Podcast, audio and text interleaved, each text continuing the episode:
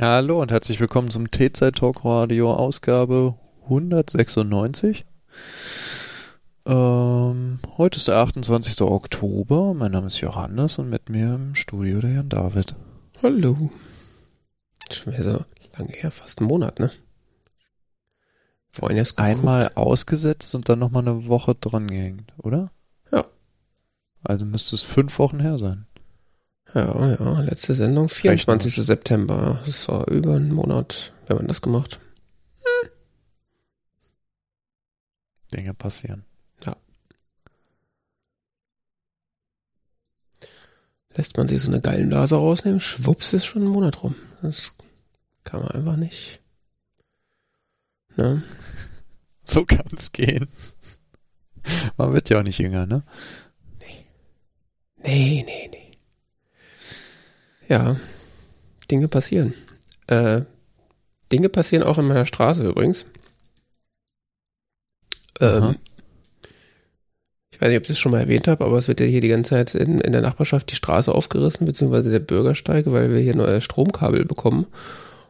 Und äh, seit kurzem wird hier auch äh, Glasfaser vergraben. Und ähm, ich hatte jetzt letztens das äh, das Vergnügen, eine E-Mail von der Telekom zu bekommen, wo sie gesagt haben, so, hä, wir hätten da jetzt so einen Techniker, der wird da mal vorbeikommen und ihnen Glas in die Wohnung legen. So, äh, was? Also, ich habe so einen Glasfaseranschluss bestellt, so mhm. vor einem halben Jahr oder so, wo es dann hieß so, ja, Anfang 23, Mitte 23 können Sie damit rechnen.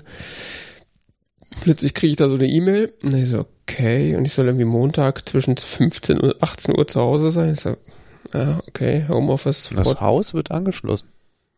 Es stand, dass ich da, dass der Übergabepunkt in meine Wohnung gelegt wird. Ich so, pff, das ist ja, okay. Schon mal ein roter geklickt. ja, äh, kam dann keiner ich dann irgendwann mal am nächsten Tag so bei der Telekom angerufen, so, sag mal, was, was war das? so, ah, das, ganz komisch, weiß ich jetzt auch nicht. Sie sieht ja auch gar nichts, weil ich bin ja beim normalen Telekom-Support. Ich müsste die Nummer XY anrufen, so. Ich hab die Nummer XY angerufen. Nee, nee, Sie sind ja bei der 28. Nein, ich hab die XY angerufen. Das steht hier in meinem Display so. Ah ja, da ähm, war da wohl zu viel los. Da haben die sie hierher durchgestellt. Äh, und wie komme ich jetzt zu Nummer XY? Ja, da können Sie doch einfach nochmal anrufen und äh, hoffen. Ach so, okay. Die Telekom ist großartig, ja. Tja, habe ich dann meine ich dann so, ja, und so weniger invasiv, kann ich einfach irgendwie eine E-Mail schreiben, so. Ich muss jetzt auch mit niemandem telefonieren. Das ist, geht mir eigentlich nur so ums Prinzip, was hier gerade passiert, weil, also ich habe da schon so einen Glasfasertarif geklickt, aber wenn mich, wenn ich dann, wenn ich dann darüber informiert werde, dass ich einen Technikertermin habe, dann sollte zumindest so in der gleichen Woche dann auch mal jemand kommen. ja, äh, hieß es dann, ich soll mal das Formular auf der Webseite äh, benutzen. Habe ich jetzt irgendwie erstmal nicht gemacht, da haben wir auch zu dumm. Äh, ein paar Tage später habe ich dann gesehen, haben sie tatsächlich äh, hier bei uns in der Straße über irgendwelche Öffnungen im Vorgarten so rote Kabel verlegt und es hat auch tierisch laut im Haus gebollert, weil sie irgendwas gebohrt haben. Ja, dann haben sie das Haus angeschlossen wahrscheinlich. Ja, und dann habe ich dann morgens, äh, ne Quatsch, morgens, am Abend habe ich dann, bin ich noch runter in den Keller gegangen und da habe ich dann gesehen, dass sie aus dem anliegenden Haus äh, so, ein, so einen kleinen Durchbruch gemacht haben und dann Ka Kabel durchgelegt haben. Und jetzt hängt bei uns im Keller so ein rotes Glasfaserkabel mit so einer Box dran. Interessant. Das heißt, äh, das Glas ist schon mal im Haus. Das heißt, ich werde da jetzt, wenn da nicht demnächst mal was passiert, mal dann doch den Support bemühen und fragen so hier. Ja gut, dann kannst du so in die Wohnung kriegen. Wie ist es? Mach hinne. Kommt der Telekom-Techniker und bohrt durch die Decken, ja. ja. Ich, ich, hatte da auch schon diverse Support-Dokumente von denen gelesen. Der da oben will Glas, also legen wir Glas. Äh, hieß es dann so, ja, sie können äh, den Übergabepunkt in ihrer Wohnung äh, kann man irgendwie äh, bis auf 20 Meter habe ich da Freiraum. Also es gibt so einen Standardübergabepunkt in die Wohnung und von da kann ich dann 20 Meter äh, entscheiden, wo die Dose sitzen soll. 20 Meter Luftlinie, also ich könnte den auch in der Abstellkammer haben, wenn ich will, oder? Keine Ahnung. Da bin ich noch gespannt, wie das, wie das vonstatten geht, aber äh, ja, das Glas nähert sich, äh, nähert sich mir und wie gesagt, Router steht schon im Schrank. Ich muss dann nur noch, nur noch das Kabel aus der Wand kommen. Dann liegt hier Gigabit runter und 200 hoch an. Da bin ich mal gespannt. Vor allen Dingen nicht mehr so wackelig. Also in letzter Zeit war es eh nicht so wackelig, aber ich hoffe, dass dann die, Glas ein bisschen stabiler ist als dieses Popel DSL über einen feuchten Schnursenkel, wie der Clemens immer sagt. Ja, es ist ja auch de facto sowas. Ja. Ja, war ich auf jeden Fall überrascht, äh, wie schnell das dann doch ging und über die Art und Weise, wie das verlegt wurde, war ich auch ein bisschen verwirrt, weil tatsächlich war die Straße, also nicht die Straße, der Bürgersteig wurde aufgerissen, weil da neue, weil da neue Stromanschlüsse für die Häuser gelegt wurden, so richtig, so Ja. richtig dicke schwarze Stromkabel. Und dann hatten sie die, die Bürgersteige aber auch schon wieder zugemacht. Und dann haben sie aber irgendwie durch so, keine Ahnung, bei uns im Vorgarten sind irgendwie so, wie so quad, äh, rechteckige Gullideckel, die, die du so aufhebeln kannst. Und da haben sie dann die, die, äh, die orangenen Kabel reingelegt. Keine Ahnung, ob das überhaupt nötig gewesen wäre, dass da für die, die, die Bürgersteige aufgerissen wurden. Ist alles, Ja gut, die Kabel mal durch die Straße verlegen ist häufig nicht so das Problem, weil sie dann schon noch Kabelkanäle haben, wo ja, man die durchschießen kann. Ähm, was ein Problem ist, ist die Hausanschlüsse, die können halt extrem aufwendig sein, je nachdem. Also der Hausanschluss an sich ist auch, glaube ich, noch nicht fertig, weil da hängt wirklich nur so ein Kabel an Das ist der halt Wand und so eine, äh, keine Ahnung, also bei den, den Kupferdingern ist es so, hast du irgendwo so eine Muffe, die halt irgendwo unter der Straße liegt oder unterm Bürgersteig oder so, und je nachdem, Mhm. ob da halt das äh, komplett aufgerissen werden muss oder so. ja, ich bin auf jeden Fall gespannt. Das äh, wirkt schon mal vielversprechender und agiler, als ich sie erwartet habe. Ich dachte, ich sitze dann hier bis zwei. Ich krieg das in letzter Zeit mit aus mehreren deutschen Städten und so, dass da jetzt massiv Glasfaser gerade gelegt wird. Oder Ja, auch Regionen oder so. Hier in der Region auch. Hier gibt's auch äh, so verschiedene Initiativen, die jetzt auch anscheinend sogar miteinander konkurrieren und so. Und Ja, ist, äh, insbesondere die. Telekom, äh, das liest man auch immer so bei in Kashis Blog, da hat er immer so, "Heu- diesen Monat hat die Telekom mo- 100.000 Glasanschlüsse verlegt und äh, die Zahl steigt Mhm. gefühlt kontinuierlich. Ja, Und hier in Frankfurt machen sie ja richtig Rabotti. Die haben ja erst, das habe ich ja auch vor einem, vor einem halben Jahr oder was, habe ich das ja erzählt, dass sie hier in Bockenheim im anliegenden Stadt, äh, Stadtteil da Glasfaser verlegt haben und da ja auch ordentlich mit Werbung für gemacht haben. Jetzt hängen hier auch überall die Schilder, so hier die Telekom schließt das Glas an und so weiter.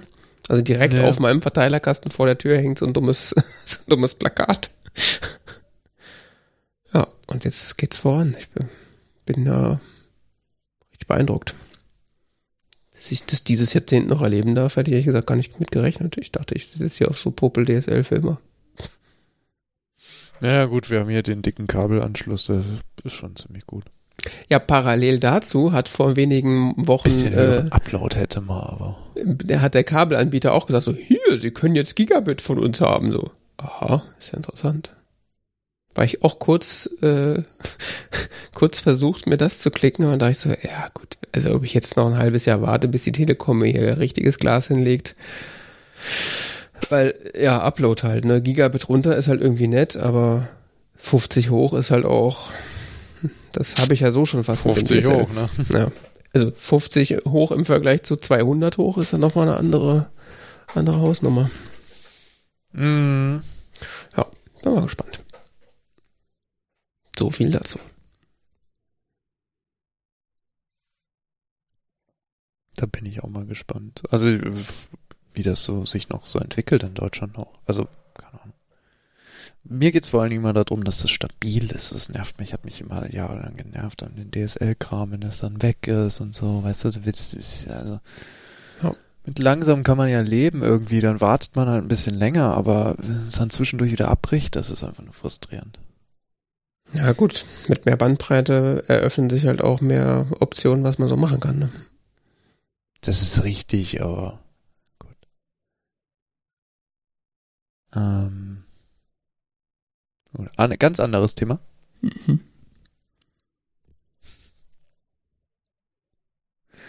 Äh, ganz anderes Thema. Und zwar, ich habe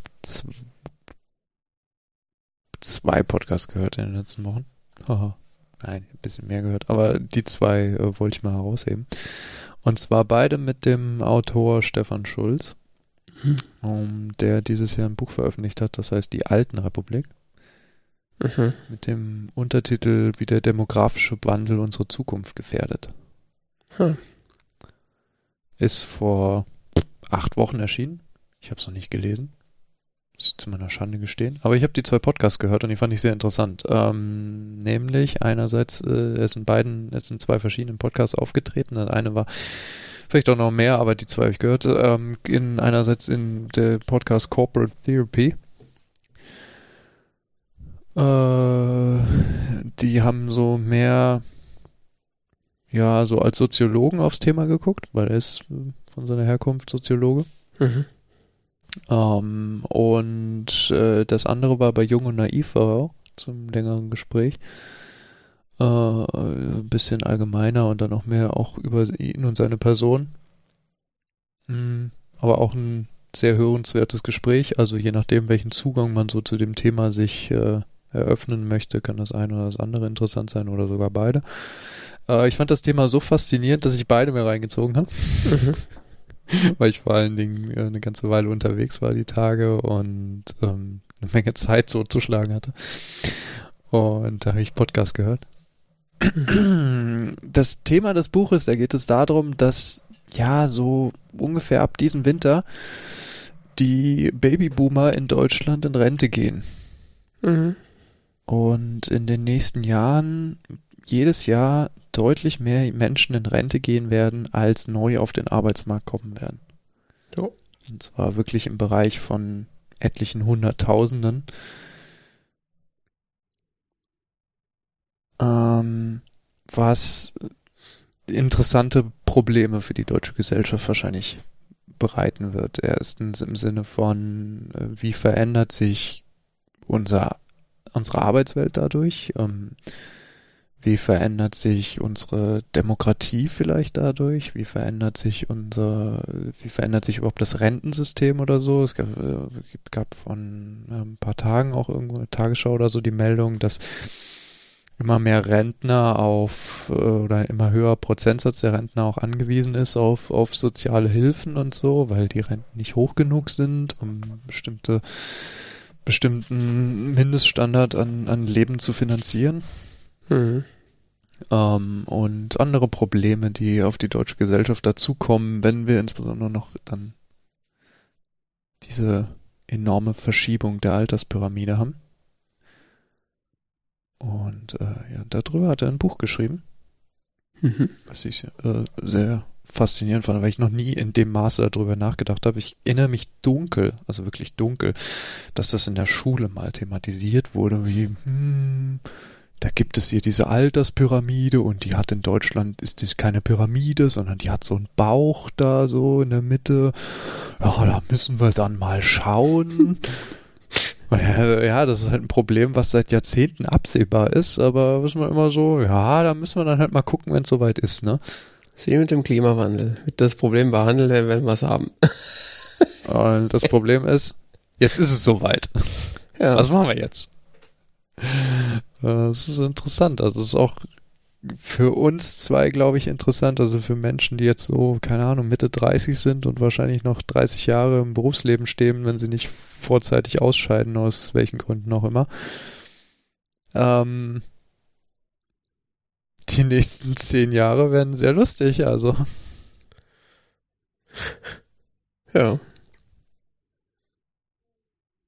Es ist ja jetzt nicht so, dass wir nicht schon genug andere Probleme hätten, so Klimakrise, andere Themen, sonst was. Und dazu jetzt noch so dieses demografische Wandelproblem, das auch übrigens, was ich gelernt habe, in Deutschland nochmal spezifisch stark ist, weil ähm, Deutschland mitunter da die geringsten Geburtenquoten hat im äh, international sogar.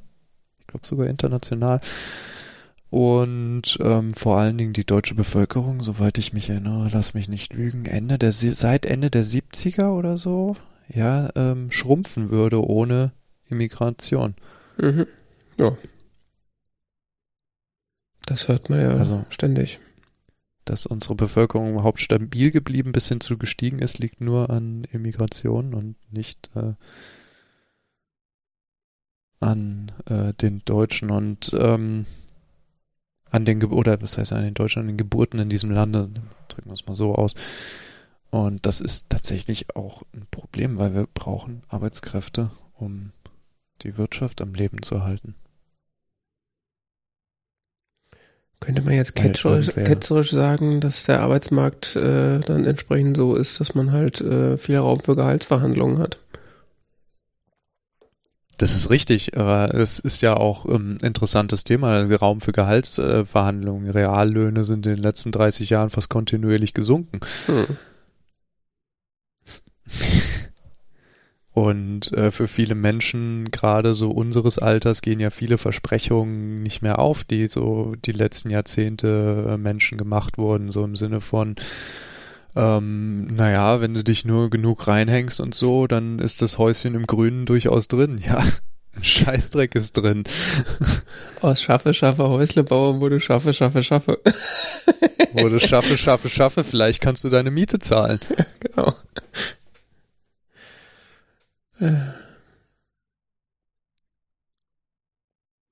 Tja.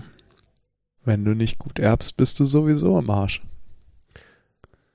Ja, gut, das, das muss, also ich, ist halt auch schwierig, weil so gerade diese, diese vermeintliche Utopie der, der, der Boomer-Generation, so, dass du quasi mit einem Standard irgendwie Mittelklasse-Einkommen oder auch mit einem, sagen wir mal, mit einer geringen, irgendwie guten Berufsausbildung dir eigentlich unendlichen Luxus leisten kannst, äh, das ist ja, dieser Zeitraum ist ja auf, auf die, auf so die deutsche oder deutsch, ja, weiß nicht, die Geschichte der letzten 100, 200 Jahre so kurz.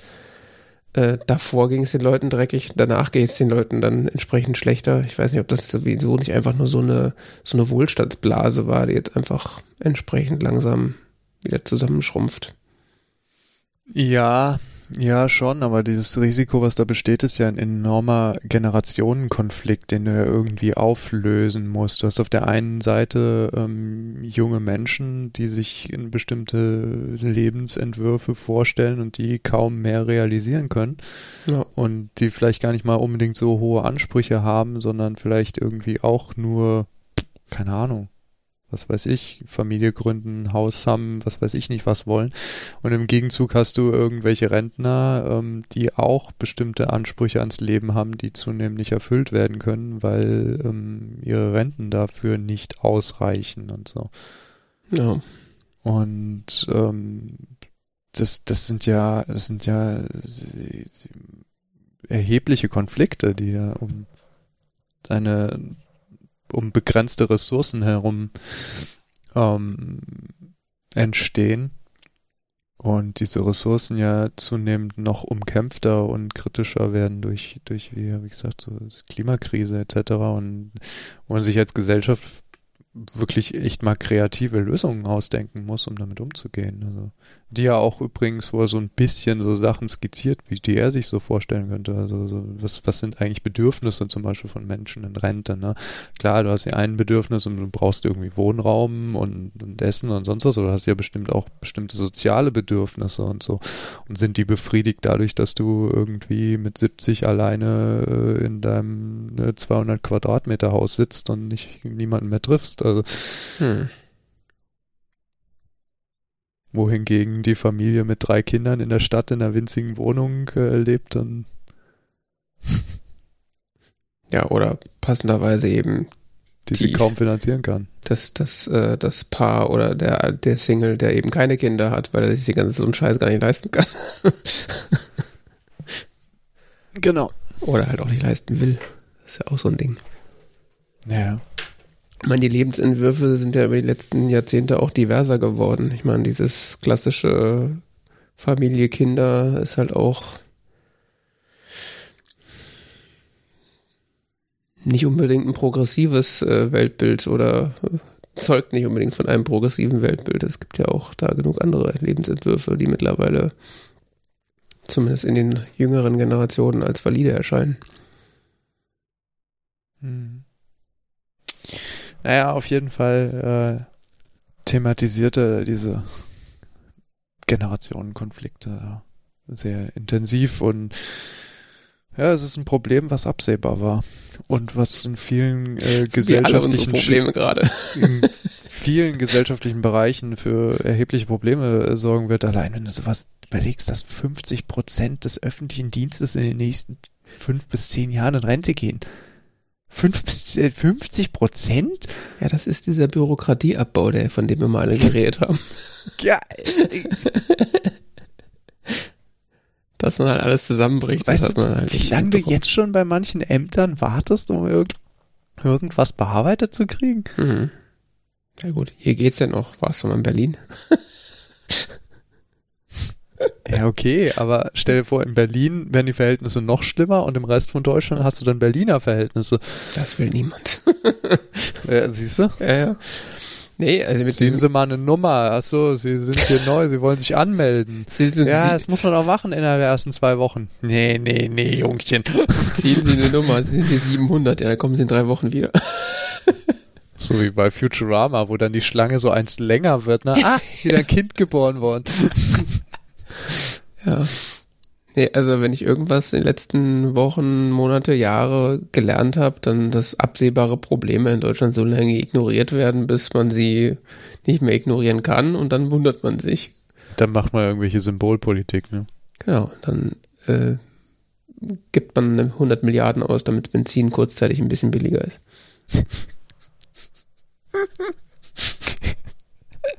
Und dann sagt man sowas wie, das Rest, den Rest regelt der Markt oder so. Ich weiß es nicht. Ja, der Markt, der kriegt das hin. Ja. Ich gar keinen Zweifel.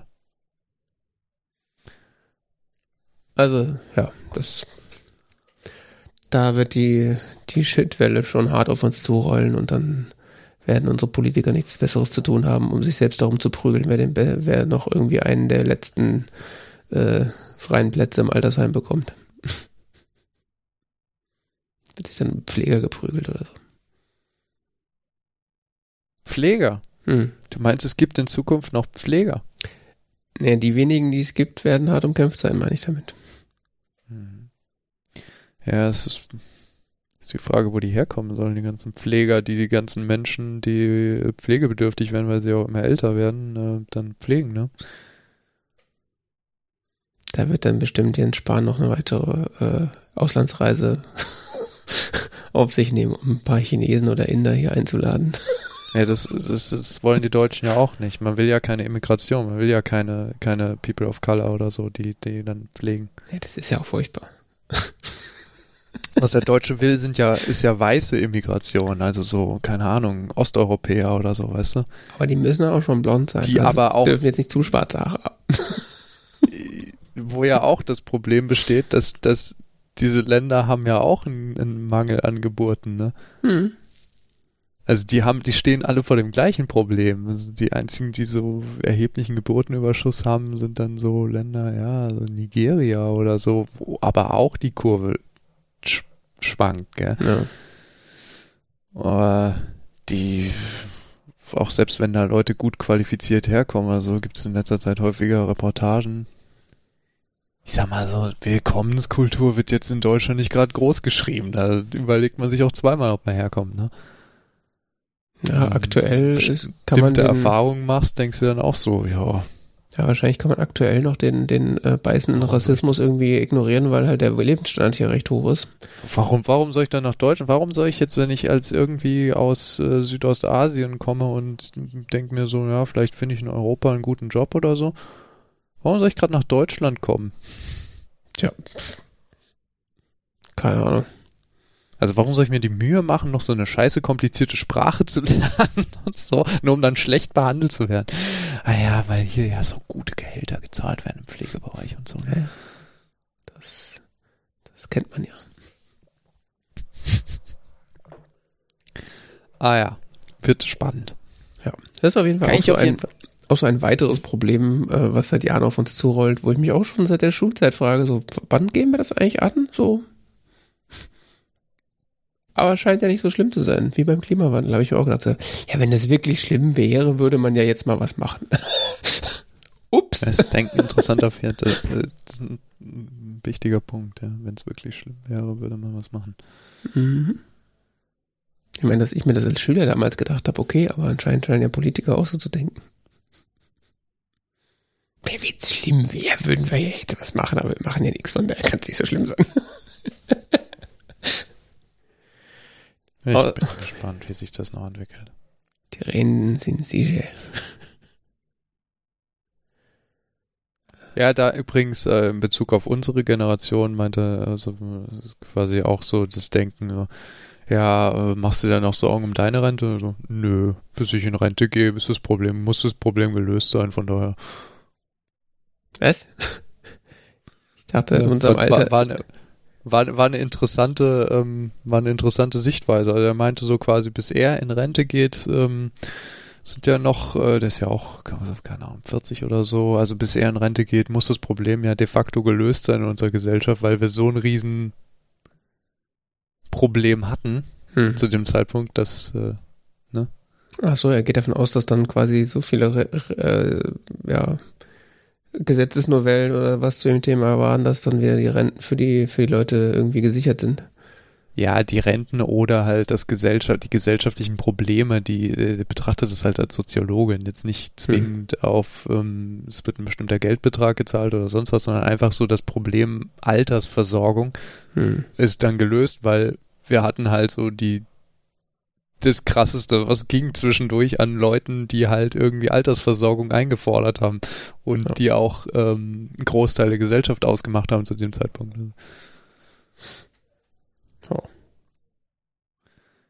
F- War, fand ich auf jeden Fall eine interessante Sichtweise auf das Thema. Ja, definitiv. Meine Sichtweise ist auf das Thema so seit Jahren so, pff, was für eine Rente und damit fahre ich, glaube ich, ganz gut. Wenn man davon ausgeht, dass man nichts kriegt, dann, äh, Naja, kriegt doch immer diese Schreiben da und dann lacht man mal kurz und dann weint man mal kurz und dann ja, vor allem ist das ja nicht inflationsbereinigt. Wenn du diesen Ja. Betrag in, in 40 Jahren bekommst, kannst du den Kaugummi von kaufen. Ob die dann so 1000 Euro Scheine in Kaugummiautomaten, äh, wie, wie läuft das dann? ach, da werden da die Nullen gestrichen, dann geht das wieder. So, du hast irgendwas gebastelt. Das dann der Reichseuro. ja, ähm, ich habe ge, ja, wobei gebastelt habe ich gar nicht so richtig. Das war eigentlich äh, straightforward, wie man so im Neudeutsch sagt. Ähm, ich habe mich da so ein bisschen, äh, ich habe mein, mein Mediensetup mal wieder so ein bisschen überdacht. Äh, man hat ja so Medien zu Hause, so Filme, Serien und so. Man hat ja so ein Mediensetup. Richtig. Und ähm, bisher habe ich dafür immer ähm, so äh, Infuse als Software benutzt, also so clientseitig. Also Mhm. Infuse ist ja so eine nette, sehr nette Software von Firebug oder wie die heißt. Ich weiß nicht. Ist eine nette Software, die gibt's für iOS, gibt's mittlerweile auch für den Mac und gibt's für tvOS, also für den Apple TV. Ja. Und der kann, die kann halt auf diverse Network, Network Shares und Geschichten zugreifen und hat halt äh, so alle Codecs, die man so möchte, so integriert. Das heißt, äh, der kann alles abspielen und dann hat man da so ein, der läuft dann so über die, über die Dateistruktur drüber und sagt dann so, hey, das kenne ich, äh, und baut ja dann so, ein, so eine Mediathek daraus. Aber es liegt halt kleinseitig ab. Das heißt, äh, jedes Mal, wenn da ein äh, ein neuer Film oder so dazu kommt, dann muss der dann nochmal drüber gehen und sich das angucken und fest die Veränderungen feststellen.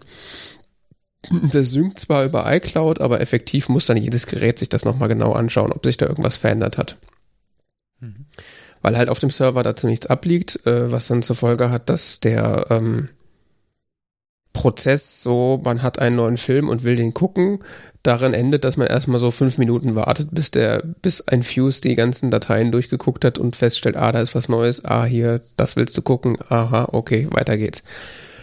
Ähm, ja, ist, war jetzt an sich kein großes Problem, aber äh, so grundsätzlich hat, dachte ich, das muss auch irgendwie besser gehen. Und dann gibt's natürlich die äh, Allzweckwaffe, die alle benutzen, du ja, glaube ich, auch, äh, die da heißt Plex Media Server oder mhm. Plex oder was auch immer. Ähm, Bin mir nicht so sicher, wie die einzelnen Produkte heißen. Plex auf jeden Fall, ja. Ja, ich hatte mir das auch schon vor Ewigkeiten mal angeguckt und auch kürzlich wieder angeguckt und festgestellt, dass ich da nicht durchblicke, was da was ist und ich vor allen Dingen. Wie ich da heute nochmal einsteigen würde. War mir auch nicht klar, muss man da jetzt Geld bezahlen, muss man kein Geld bezahlen? Es telefoniert das nach Hause, was macht das überhaupt? Ich Weiß bin verwirrt. So genau. Und ja, ich bin so in so ein paar Subreddits unterwegs, die sich mit so Themen beschäftigen und da habe ich auch immer wieder das Wort Jellyfin gehört, was ähm, so ein Open Source Media Server ist, der so Plex-artige Dinge tut, aber halt Open mhm. Source ist und so hörte man sehr schick sein soll. Mhm. Und dann dachte ich mir, ja, probiere ich das mal und habe mir dann, äh, also ich habe ja so ein Synology ähm, das kann ja out of the box relativ easy so Docker-Container, also Docker-Images installieren. Und äh, tatsächlich hat die Jellyfin Community auch einen relativ sinnvollen Guide auf der Webseite äh, zum Thema, wie installiert man denn Jellyfin auf einem Synology. Da kann man sich relativ das ist, glaube ich, für, für ähm, Disk Station Manager 6. Mittlerweile ist ja DSM 7 aktuell. Das heißt, es sieht ein bisschen anders aus, aber so grundsätzlich kann man sich da an das Ding halten und sich da durchklicken. Also wenn man schon mal so einen Docker-Container äh, auf dem Synology zum Laufen gekriegt hat, dann kriegt man das auch hin. Das ist jetzt eigentlich kein Hexenwerk. Ähm, genau.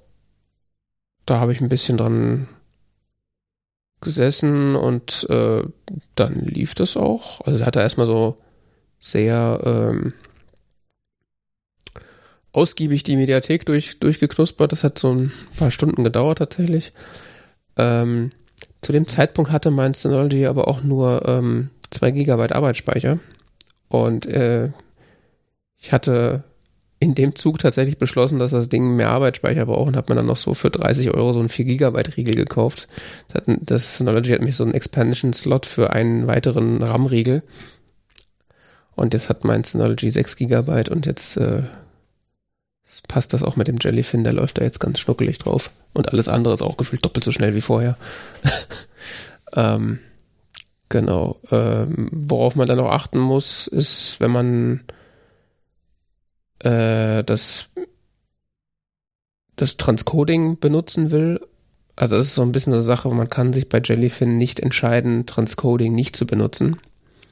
So. Ja, ich glaube, deshalb habe ich es auch mal nicht dann benutzt. Ich hatte mir das mal angeguckt, aber ich weiß nicht mehr, warum. Äh, ich, ich bin mir, war mir jetzt eben nicht mehr sicher, warum ich es nicht benutzt habe, aber das könnte sein, dass das der Punkt war. Ja, also wenn du so mit einem stinknormalen Safari, Firefox oder Chrome ähm, da drauf gehst, dann spielt er halt nur Sachen ab nativ, die er nativ kann. Und alles andere macht er halt Transcoding. Ähm, in dem Setup, wie ich das mache, ist es aber egal, weil ähm, es gibt ein Plugin oder äh, Infuse kann nativ mit dem Jellyfin-Server sprechen. Das heißt, du fügst den Jellyfin-Server als Quelle in Infuse hinzu und dann macht Infuse, übernimmt das ganze Decoding beim, beim Gucken. Mhm. Das heißt, der mhm. liefert nur die Daten und entsprechend CPU-sparsam ist das dann. Äh, hat aber dann den Vorteil, dass die, dass der Status, welche Filme und Serien gerade vorhanden sind, immer direkt aktuell ist oder nach fünf Sekunden aktuell ist. Äh, das Syncing ist halt super schnell jetzt so, wie ich das eigentlich haben wollte. Es gibt tatsächlich äh, für Jellyfin ein spezielles ähm, Infuse-Plugin, was diese ganzen Info Informationen schon mal vorcached äh, für ja. Infuse, der es dann direkt übergibt anscheinend und dann läuft das ganz schnuckelig. Äh, für den Fall der Fälle, dass man das dann doch über andere äh, Ausspielwege sich angucken möchte und dann halt auf das Hardware auf, Transcoding angewiesen ist, äh, muss man halt darauf achten, dass da Hardware Transcoding ähm, oder Hardware Encoding aktiviert ist.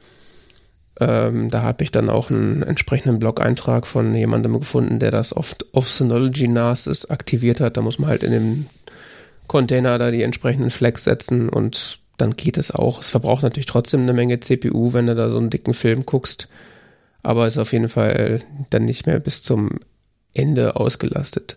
Was es aber auch gibt, was ich in dem, Zu, äh, in dem Zuge dann gesehen habe, ist, es gibt von der ähm, Jellyfin Community eine App, die es mindestens für macOS gibt, ich glaube auch für Linux und Windows. Ähm, die heißt Jellyfin Media Player oder sowas. Das ist. Du meinst die Clients? Ja. Ähm, gibt's für, für, für Desktop-Geräte. Ja.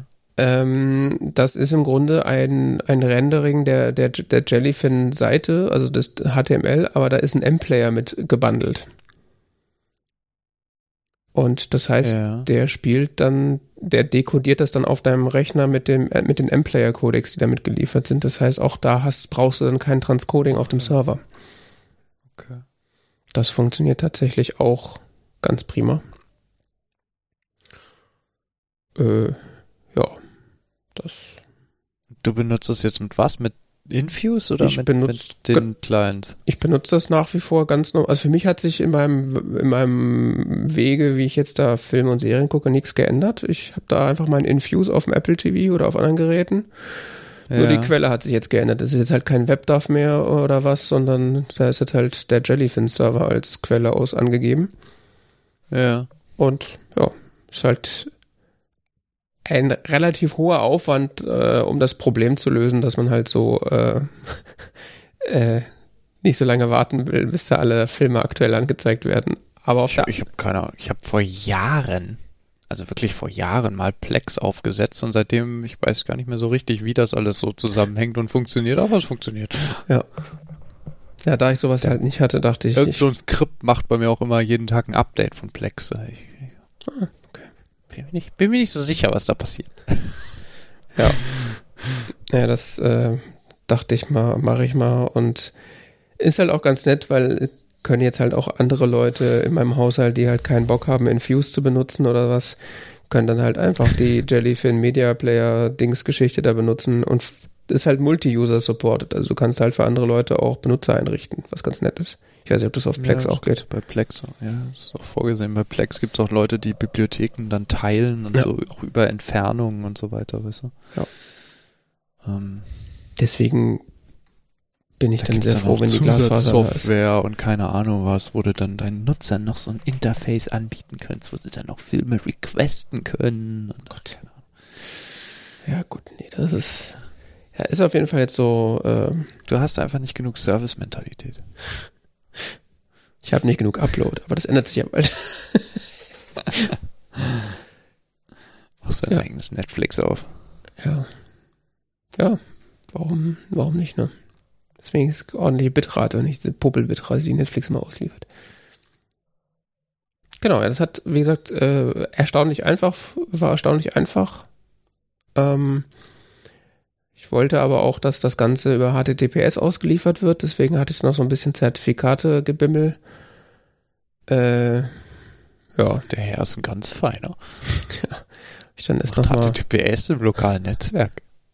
nicht nur im lokalen Netz, das ist, ja auch von außen erreichbar natürlich, will der auch von Ach außen so. auch zugreifen. Okay. Deswegen, ja, wenn es jetzt nur intern wäre, hätte ich gesagt, so, ja, pff, mir doch egal, aber da ich das auch von außen erreichbar ja, haben mein will. Kram ist von außen nicht erreichbar dafür. Ja, ist halt ein Port für offen. Und wenn da halt, äh, da werden ja Nutzer, also Passwort und, und Benutzername eingegeben, das sollte dann schon HTTPS sein. Dafür ist dann ähm, Fail to Ban hat dann zu häufig angeschlagen. das war mir irgendwann ein bisschen zu doof. Ja. Also Fail to Ban heißt, Leute haben versucht, hier Zugriff zu kriegen aus zweifelhaften Ländern und ähm, dann wurden sie automatisch gebannt, weil sie es so häufig in zu kurzer Zeit versucht haben. Irgendwann wurde mir das zu doof, weil das jeden Tag war. Ja. Deshalb ist hier nichts erreichbar. Ja. Nun gut. Interessant. Muss ich mir nochmal angucken, wenn ich Zeit habe. Ja, also ich wirkt auf jeden Fall relativ polished dafür, dass das so so ein Open Source Gemurksel ist. Da gibt's ja auch sehr, sagen wir mal, in, wilde Beispiele, aber das wirkt tatsächlich sehr ausgeklügelt und funktioniert tatsächlich sehr gut. Kommen wir zur Konsumkritik. Du hast For All Mankind weitergeguckt, nehme ich an. Ne? Äh, ja, For All Mankind kam dieses Jahr, doch dieses Jahr, äh, Juni, August, ähm, Juni bis August kam die dritte Staffel von For All Mankind äh, raus. Äh, wir erinnern uns, ähm, eine Serie auf Apple TV Plus. Mhm. Ähm, bewegt sich im Genre Science Fiction, Alternate History nennen sie es auf Wikipedia. Es geht äh, letzten Endes darum, in der Serie, was wäre, wenn das Space Race der 60er Jahre nie geendet hätte und vor allen Dingen so äh, gestartet wäre, dass nicht die Amerikaner die ersten auf dem Mond waren, sondern die Russen. Pikantes Thema, würde ich sagen. Seit neuestem. Ähm, ja, es ist jetzt äh, in Anbetracht des Ukraine-Kriegs ähm, auch nochmal ein interessanter Blick, wie jetzt in dieser Serie äh, Russland dargestellt wird. Ich weiß nicht, wann das aktuelle geschrieben wurde. Wahrscheinlich äh, diese dritte Staffel wurde, ich gehe mal davon aus, letztes Jahr geschrieben. Hm. Und produziert, aber genau, genau, genau kann ich es nicht sagen. Hm, das habe ich jetzt nicht mehr nachgeguckt, aber es ist tatsächlich ein interessanter Punkt, wie Russland dargestellt wird, weil ja auch, äh, was man allgemein sagen muss in dieser Serie, Russland relativ so als undurchschaubar ähm, bis hin zu äh, einfach nur dunkel und bedrohlich dargestellt wird. Hm. Hm. Was ja auch irgendwie eine interessante Darstellung der Sowjetunion ist. Es ist ja auch die ganze Zeit die Sowjetunion. Mhm. Nicht, nicht das, was wir heutzutage als Russland bezeichnen. Nun gut, um, die dritte Staffel schließt äh, fließend an die zweite an. Es ist wie zwischen erster und zweiter Staffel wieder etwas Zeit vergangen. Die dritte Staffel spielt in den 90er Jahren und ähm, es geht um im weitesten Sinne dieses Mal um die ja, die erste bemannte Mars-Mission. Ah, okay. Und das Race to Mars quasi, das in diesem Falle auch äh, interessanter geworden ist, weil eben nicht nur jetzt die Amerikaner gegen die Sowjetunion konkurrieren, sondern ein privates Raumfahrtunternehmen hier äh, mitmacht mit ihrem eigenen ähm, Guru an der Spitze. Hat er in der Serie Nein, auch gerade? er ist nicht nach Elon Musk gemodelt, der Charakter. Es ist ein komplett anderer ähm, Charakter, ähm, ganz andere, ganz andere Person als Elon Musk, ähm, aber ist halt auch ein sehr starker Charakter, der da. Gut, wenn er nach Elon Musk gemodelt wäre, das wäre auch viel zu absurd, das würde ja keiner glauben. Nee, nee, nee, ist ganz andere, ganz andere Person. Ich wollte gerade fragen, ob der dann auch sein eigenes Social Network dann kauft in der Serie, aber gut. Nein, nein, nein. Ganz, ganz anders drauf als Elon Musk. Ähm, aber eben privates Raumfahrtunternehmen, das ist der, der wichtige Punkt. Die spielen da auch mit und spielen eine Rolle und ähm, es ist, ich fand die Staffel unglaublich spannend. Okay. In welchem Jahr spielt das dann? Weiß man das? So im Bereich 1996 rum, irgendwann Ah, okay. Mitte der 90er ungefähr. So früh, okay. Ja, es ist wie ähm, auch schon zwischen erster und zweiter Staffel passieren wieder so Sachen wie, dass eben so historische Filmaufnahmen verbunden werden mit äh, den heut den Schauspielern und so, so keine Ahnung, ähm, Clinton diskutiert bei einer Podiumsdiskussion mit einer von der Schauspielerinnen und Mhm. Das ist ganz, ganz sehr cool gemacht. Also die Welt wirkt jetzt nicht völlig unrealistisch. Vielleicht der krasseste Unterschied ist, dass, dass die Sowjetunion immer noch existiert. Mitte der 90er. Aber so ist das eben mit so spekulativer Geschichte, ne? Also umso weiter du dich quasi von dem Punkt entfernst, wo es sich mal abgespalten hat von dem, was wir als Geschichte betrachten, äh, umso freier wird's ja auch letzten Endes. Ja. Das ist eine, sehr sehenswert, finde ich. Auf ganz vielen Ebenen. Also die Geschichte ist sehr spannend, die Schauspieler sind mit vollem Herzblut dabei, es ist wirklich gut gespielt. Ich finde die dritte Staffel insgesamt von ihrer Aufmachung, ähm, was schauspielerische Leistung, was Schnitt, was äh, Inszenierung angeht oder sonst was, nochmal besser als die davor. Ähm, es ist nicht mehr ganz so, dass ich so dieses Gefühl von, ich weiß nicht, in der ersten Staffel war das stark, so dieses, oh, wir Amerikaner sind viel geiler als die Russen. Ähm, das, diesen Nationalstolz-Ding ist nicht mehr so ganz das Riesenthema, sondern es geht tatsächlich mehr um die Figurenkonstellationen und ähm, ihre Probleme und so. Es ist ein bisschen geschickter geschrieben Okay. ähm, fand ich. Und es nimmt ein. Gefühlt hat die Staffel irgendwie so drei Finale oder so. Also wo so eine Serie wie jetzt kürzlich das mit den Ringen oder so eine komplette Staffel braucht, um für einen Höhepunkt aufzubauen, hast du so gefühlt bei dem schon in der, was ist so drei davon oder so da. Okay. Das meine ich das ist wirklich spannend, weil so, Hm. da passieren Dinge, die aber jetzt auch nicht komplett absurd sind, sondern auch irgendwie so zusammenpassen und ähm, die auch, wenn man sowas wie zum Beispiel The Martian äh, gelesen oder gesehen, ja vielleicht besser gelesen als gesehen hat, dann ist man ein bisschen tiefer eingetaucht, aber wenn man ähm, das kennt, Mhm. mh, verst- das ist sehr ähnlich. In gewissen Punkten. Okay. Ja, For All Mankind ist immer noch so ein bisschen auf meiner To-Watch-Liste, aber irgendwie. Es wird besser, wirklich. Also die ersten Folgen, weiß ich noch, erinnere ich mich, fand ich ein bisschen, wie sagt man neudeutsch, cringy. Mhm. Aber ähm, die Charaktere wachsen dir ans Herz. Ja, ist halt sehr so große Serie mit so langen Folgen, da muss man muss ich mich immer so ein bisschen überwinden, aber ja. Stimmt, die laufen recht lang, eine Stunde Mhm. oder so, ne? Das war ja auch mein Stranger Things Problem. Oh, das hast du doch jetzt gesehen, ja. Das hab ich jetzt Running gesehen. Time 46 bis 82 Minuten pro Folge.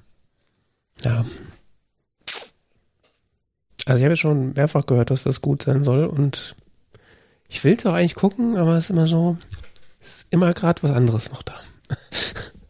Wie gesagt, die erste Staffel teilweise ein bisschen cringy, Mhm. nicht so, noch nicht so ausgefeilt. Die zweite und die dritte, wow.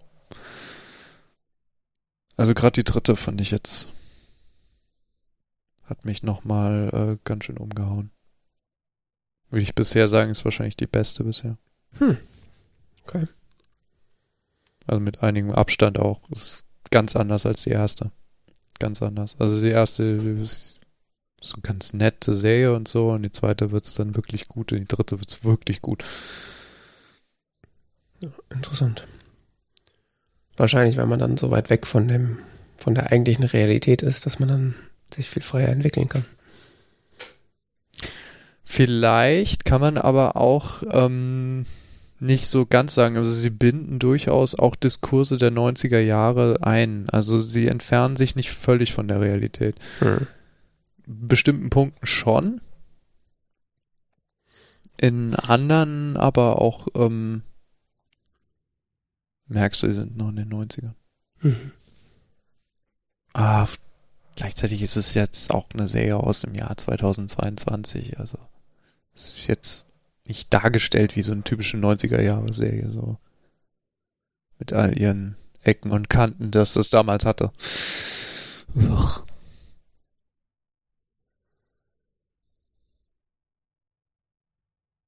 Tja. So. Und du guckst 50er Jahre Filme. Mhm. Ich habe äh, Witness for the Prosecution geschaut.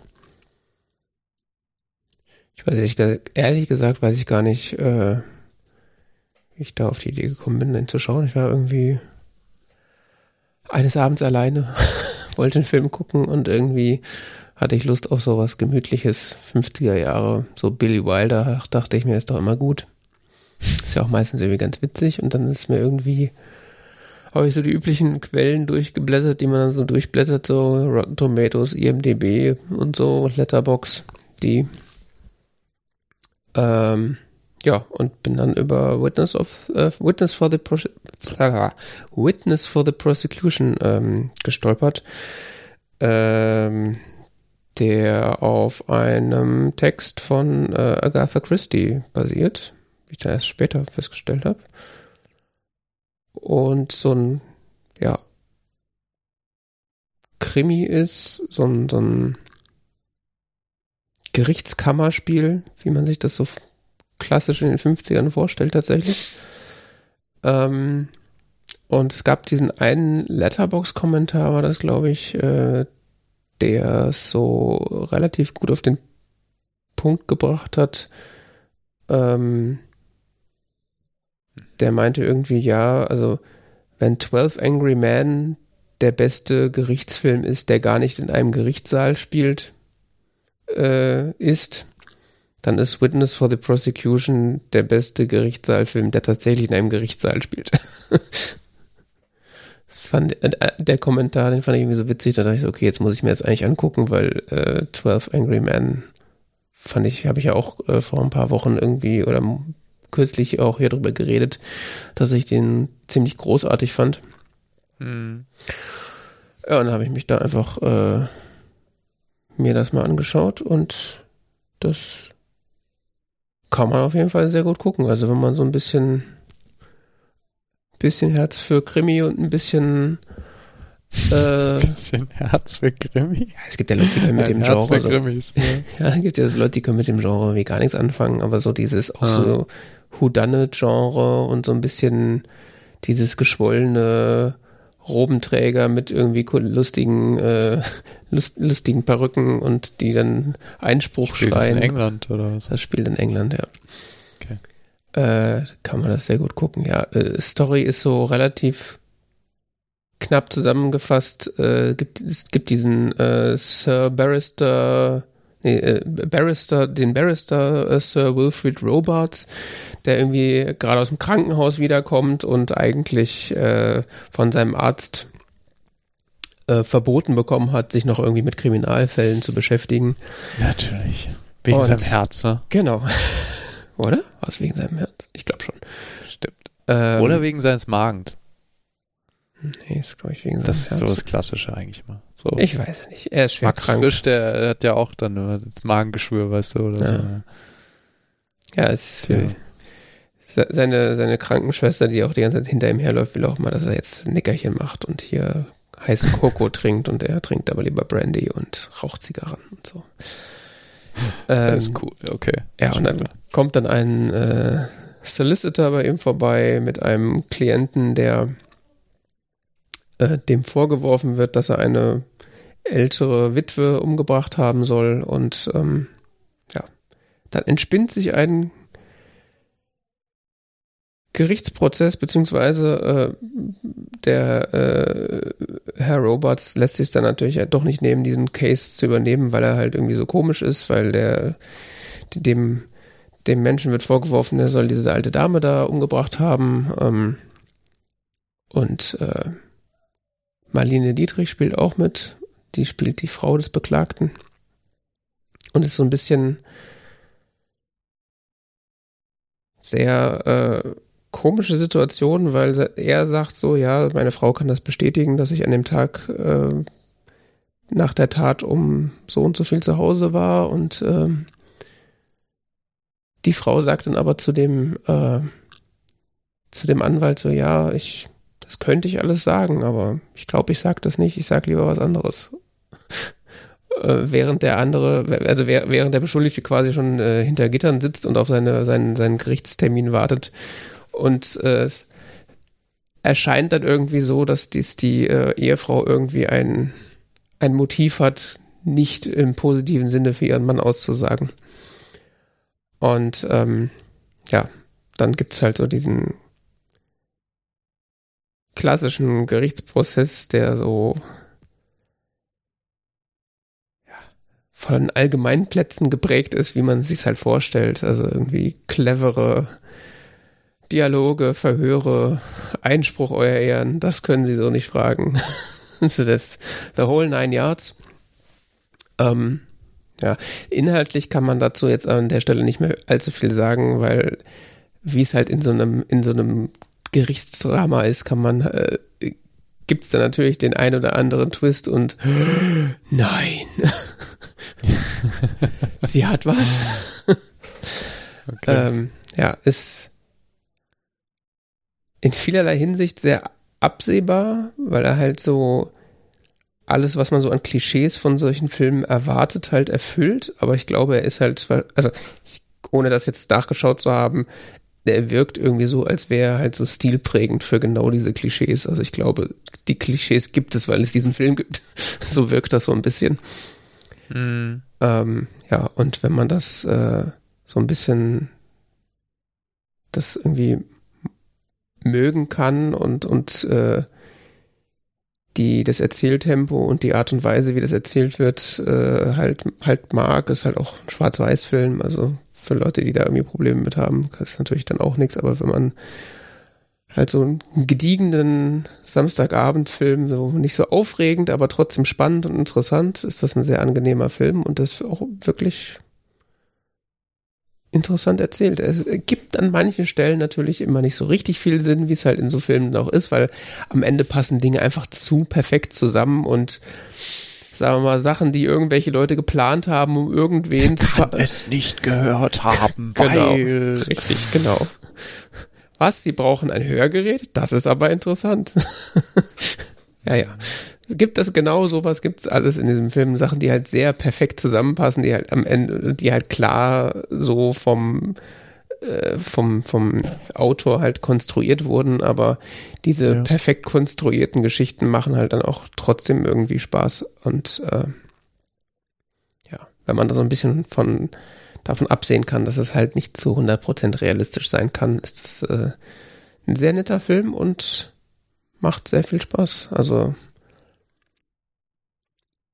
hat mich jetzt wahrscheinlich nicht ganz so ähm, umgehauen wie äh, 12 Angry Men, weil den fand ich auch einfach so von seiner Erzählweise her, dass da halt einfach zwölf Menschen in einem Raum sitzen und sich über einen Fall unterhalten, von dem man eigentlich gar nichts weiß und halt nur aus diesen Erzählungen von über den Fall lehrt, äh, lernt. Ähm, das macht ihn noch mal ein bisschen interessanter. Hier ist, hier kennt man halt die Grundvoraussetzungen und man ist halt so von Anfang an dabei. Das ist fast schon so ein bisschen langweilig, aber trotzdem sehr nett erzählt und macht einfach, macht Spaß, kann man, kann man gut gucken. Ist halt, ja, so Gerichtsfilm halt.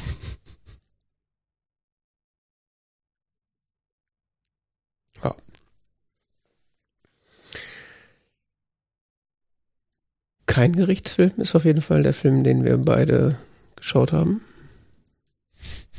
für diese Folge. Das ist nämlich äh, Ford vs. Ferrari aus dem mhm. aus dem Jahre 2018, 2019. 19, ha. Ja, Ende 2000, ja, Herbst 2019 würde man so sagen wahrscheinlich. Ein Film directed by James Mangold. Ähm, so ein Namen, den man auch schon öfter gehört hat. Habe ich dann vorhin mal geguckt, was der alles schon so gemacht hat. Mhm. Ähm, nicht viel von dem habe ich gesehen, aber was ich gesehen habe, war Logan und passenderweise äh, 3 to 10 to Humor. Sehe ich jetzt erst. Der äh, macht den neuen Indie-Film. Und der macht den neuen Indie-Film. Das ist, weiß, weiß nicht, ob ich das gut finde. Also nicht wegen James Mangold, sondern einfach so grundsätzlich. Also wenn man den vierten Indie-Film gesehen hat, äh, den es ja eigentlich gar nicht gibt, äh, dann darf man sich eigentlich als Regisseur, finde ich, nicht auf so eine Kram einlassen, noch so einen Film zu drehen. Man muss es auch irgendwann einfach mal sein lassen. Walk the Line hat er auch gemacht. Und äh, Logan und Wolverine. Walk the Line. Ja. Und eigentlich gar nicht so viele Filme. Hat irgendwie 88 ist der erste und dann gefühlt so alle drei bis fünf Jahre mal ein Film. Ziemlich für so einen relativ bekannten Regisseur eigentlich gar nicht so viel, ne? Nee. Ja.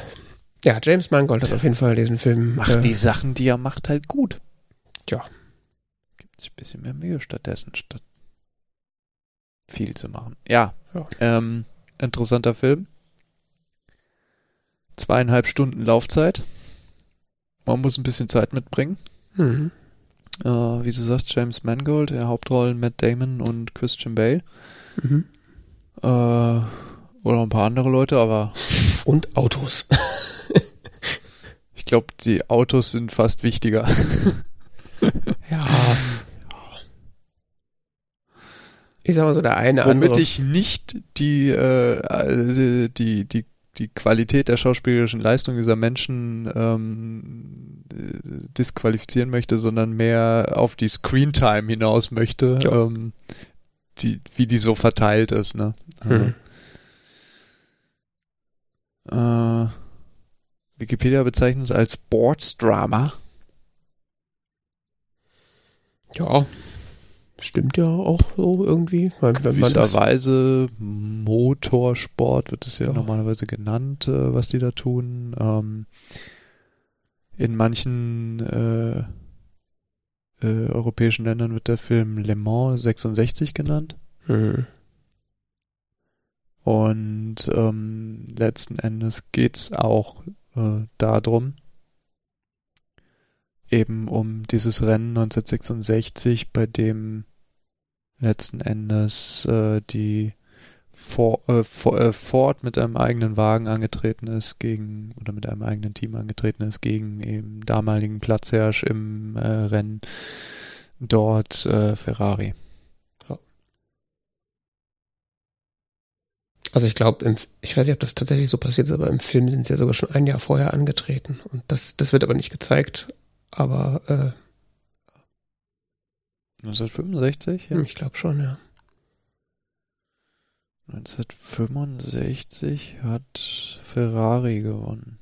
Ja, ja, nee, aber angetreten ist Ford schon auch 65. Das wird in dem Film auch nicht gezeigt, das wird nur gesagt, dass sie es probiert haben, dass es halt völlig, völlige Katastrophe war. Glaube ich zumindest, dass ich es so verstanden habe. Shelby American ist auf jeden Fall angetreten. Ja, wie auch immer, ja. Die sind sogar mehrfach vorher auf, äh, angetreten. Hm. Die sind sogar schon 1964 angetreten. Mhm. Ja gut, das ist wahrscheinlich dann so äh, historische Ungenauigkeit, die der Film sich da erlaubt. Also die Story ist so relativ legendär und äh, ich kannte die die Geschichte sozusagen um dieses, diesen Versuch von Ford, ähm, eine eigene Sportwagen-Division sozusagen zu gründen, die auch tatsächlich erfolgreich ist im Motorsport äh, und damit quasi Ferrari so zu zeigen, äh, dass so große Unternehmen wie Ford halt auch äh, Rennwagen bauen können. Die kannte ich tatsächlich, bevor ich schon bevor ich den Film geguckt habe. Deswegen fand ich den Film auch tatsächlich so an sich interessant, weil das so Richtig. Äh, ja, so, ein, so eine interessante, also es ist an sich schon eine Gesch äh, interessante Geschichte und die verfilmt zu sehen, ist dann halt auch nochmal nett. Mhm. Ja. Also inhaltlich gibt's halt äh, diesen äh, Carol Shelby, der äh, tatsächlich als, äh, wie war das, als erster Amerikaner tatsächlich das 24-Stunden-Rennen von Le Mans gewonnen hat. Hm. Zumindest in, in dieser Filmfiktion. Ich weiß nicht, ob das tatsächlich auch so war. Und ähm, der aber wegen einer, hier ist sie wieder die Hard Condition, kein, kein Rennwagen mehr fahren darf, ähm, ist parallel dazu halt ein äh, erfolgreicher Sportwagenhersteller selber, so manufakturmäßig. Shelby American, ja. Genau. Ich meine, es gibt ja auch diesen, äh, die, war das die Shelby Cobra? Das ist ein relativ bekanntes Rennauto auch. Oder der ja, Shelby. AC Cobra, ja. Ja, und der, der Shelby Mustang ist ja so ein getunter Mustang. Den kennt man ja auch. Ähm, ja, genau. Und der wird dann irgendwann von äh, Ford tritt dann irgendwann an ihn heran äh, und möchte halt, dass er mit ihnen ein Auto baut, das bei Le Mans ähm, konkurrieren kann. Und äh, der holt sich dann halt den etwas äh, schrulligen britischen Rennfahrer und ego, vor allem ego, egozentrischen äh, Rennfahrer äh, Ken Miles mit ins Boot, äh, sowohl als Ingenieur, aber auch äh, vor allen Dingen als Rennfahrer, um halt dieses Ziel zu erreichen. Und das, äh, ja, das wird im Grunde dann bis zum Sieg äh, von Ford im Jahr 66 dann so dargestellt. Und ich glaube, so der, der, der größte Painpoint oder so die, die, äh, das große Spannungsverhältnis äh, in diesem Film, was da be bearbeitet wird, ist auch, glaube ich, eigentlich so der Kampf gegen so große Unternehmen oder äh, Unternehmensegos und, und äh, Egos von irgendwelchen Managern in irgendwelchen Unternehmen. Da, darum geht es in diesem, eigentlich in diesem Film. Das ist eigentlich, ob es da jetzt um Rennautos oder um Aktien oder um, um, weiß ich nicht, äh, Computer geht, ist eigentlich fast egal. Das ist, es geht äh, viel, das ist eine schöne Beschreibung. In dem Film geht es hauptsächlich um gekränkte Männer-Egos. Ja. das stimmt. Das ist wahr, so habe ich noch gar nicht drüber nachgedacht, ja. Also, aber wirklich von allen Charakteren. Also, es, eine der Schlüsselszenen dieses Films ist ja, dass das äh, dass Ford beschließt, okay, wenn wir wenn wir ein eine erfolgreiche Renndivision haben wollen in unserer Firma, dann kaufen wir doch einfach Ferrari und es dann diese Szene mit Enzo Ferrari gibt, der den quasi so auf Italienisch den Mittelfinger zeigt und sagt so, ihr habt so nicht alle, ihr könnt mir mal kreuzweise. Ich verkaufe doch meine, meine geilen, handgemachten, geleckten Sportwagen nicht an euch Assis. Und äh, Henry Ford II, was ja auch, also allein der Titel ist ja so, what the fuck? Oder war es der dritte? Henry Ford III? Ich glaube, der zweite. Zwei, okay. Auf jeden Fall, Henry Ford II nimmt das dann sehr persönlich, weil äh, Henry Ford äh, oder weil Enzo Ferrari äh, de, ihn dann auch sehr persönlich, äh, sag mal, kränkt, äh, weil er halt nur Henry Ford II ist und nicht der richtige Henry Ford. Äh, und auf Basis dieser Kränkung, dieser initialen Kränkung, entscheidet dann Henry Ford II eigentlich, dass äh, koste es, was es wolle, man Ferrari bei Le Mans schlagen will. Und das bringt eigentlich erst diese Geschichte in Gang, ähm, dass äh, man ein eigenes, einen eigenen Sportwagen, den Ford GT40 baut, um halt äh, ja, Ferrari zu besiegen, was man dann ja tatsächlich auch schafft und äh, also Henry Ford der Zweite, also gekränktes Männer-Ego dann. Richtig. Enzo Ferrari ja. vorher schon gekränkt dadurch durch das Angebot. Der ist sowieso. Der ist ja Italiener, der ist ja dauergekränkt sozusagen. Ja. Dann dieser um. eine äh, Manager bei, äh, bei Ford, der, ähm, der nicht möchte, dass Ken Miles irgendwas äh, mit diesem Auto oder mit diesem Unternehmen oder mit diesem Vorhaben zu tun hat, weil er ja, sein Auto beleidigt ja. hat. Als bei der Enthüllung des Ford Mustang. Das ist richtig, ist der dritte. Das ist, äh, äh, wie heißt der?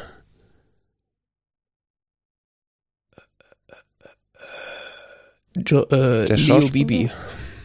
Leo Bibi ist die Figur, gespielt von Josh Lucas. ist dieser Manager, der da entsprechend gekränkt ist. Dann Ken Miles, der sowieso äh, ständig gekränkt und angepisst ist von allem und jedem, der ihm irgendwie äh, der ist, die Figur ist toll. Sagt, was er zu tun hat. ah, ein Choleriker überhaupt vor dem Herrn und ähm, ein sehr starkes Ego. Ja. Ein sehr starkes Ego. Ist doch mal witzig, wie er mal da steht mit seiner Tasse Tee. ja, es ist so toll. Er ist halt ein Brite in, in, in den USA. Und äh, spricht eben auch mit diesem leichten britischen ähm, Akzent und ähm, äh, ja, läuft immer mit der Tasse Tee rum. Hm. Was in dem Film unglaublich herausgestellt wird, als der ist ja so peculiar, ne? Der ist so ein eigenartiger Typ. Der trinkt Tee. Hm. Und vor allen Dingen immer. Ja, immer vorm Schlafen gehen vor allen Dingen noch. So. Wie Großbritannien echt. Auf jeden Fall. So, ja, Klischees müssen bedient werden. Ähm, die, die Figur ist toll. Ähm, hatten wir schon Carol Shelby?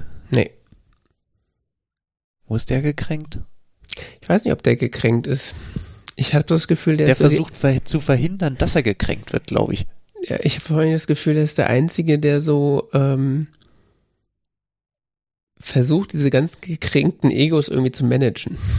Ja, stimmt. Ja. Der ist ja. eigentlich so der Vermittler zwischen all denen und versucht halt so das eigentliche Ziel im Blick zu haben, was halt diese ganzen gekränkten Egos im Zweifelsfall einfach mal ignorieren, weil es geht ja nicht, dass hier irgendjemand sie kränkt. Wofür dann halt auch das ein oder andere, ja, ich will nicht sagen unlautere ja, Mittel, versucht aber dabei auch seine Ziele durchzusetzen, eben dieses Rennen zu gewinnen und äh, ja gut, das ist ja ist ja auch er nur sein Ziel. Er ja auch quasi seine ganze Firma aufs Spiel, ne? Das ist richtig, aber sei, also das ist ja auch wieder was mit den Egos zu tun hat, also ganz oder gar nicht. Ich mache ja. Ja, wobei, dass er da sein, seine Firma quasi darauf verwettet, dass, dass, äh, dass sie das Rennen gewinnen, wenn Ken Miles äh, fahren darf, würde ich weniger unter gekränktes Ego, als äh, ich bin so von davon überzeugt, dass ich hier die richtigen Leute zusammengebracht habe, dass ich darauf meine darauf auch meine Existenz wetten kann, weil da bin ich mir einfach sicher, dass das klappt. Ähm, würde ich jetzt nicht unbedingt unter dem Punkt gekränktes Ego irgendwie einsortieren. Ich habe und, und, selbst der Punkt, äh, er will unbedingt dieses Rennen gewinnen, das ist ja gar nicht sein intrinsisches, intrinsisch motiviertes Ding. Das ist ja auch, das kommt ja auch von außen. Das wurde ja auch von außen an ihn herangetragen.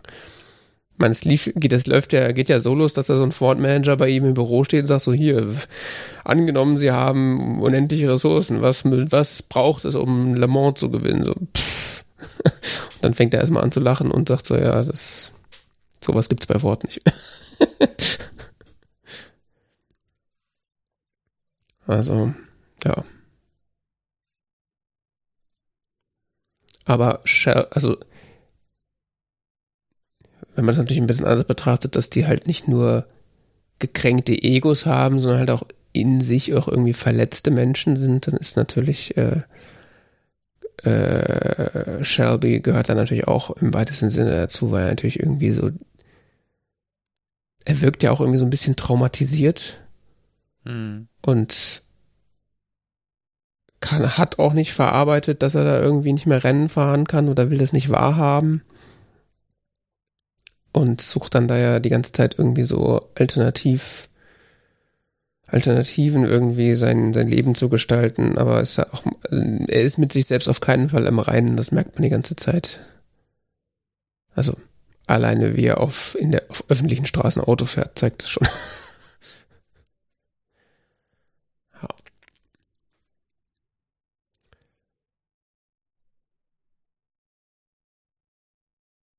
Ja. Was mir vorhin aufgefallen ist, der Film hat tatsächlich einen Oscar gewonnen für den Sound, glaube ich.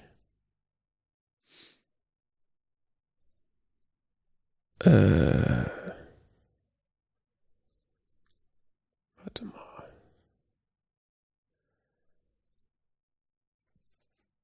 Irgendwas war doch hier. Academy.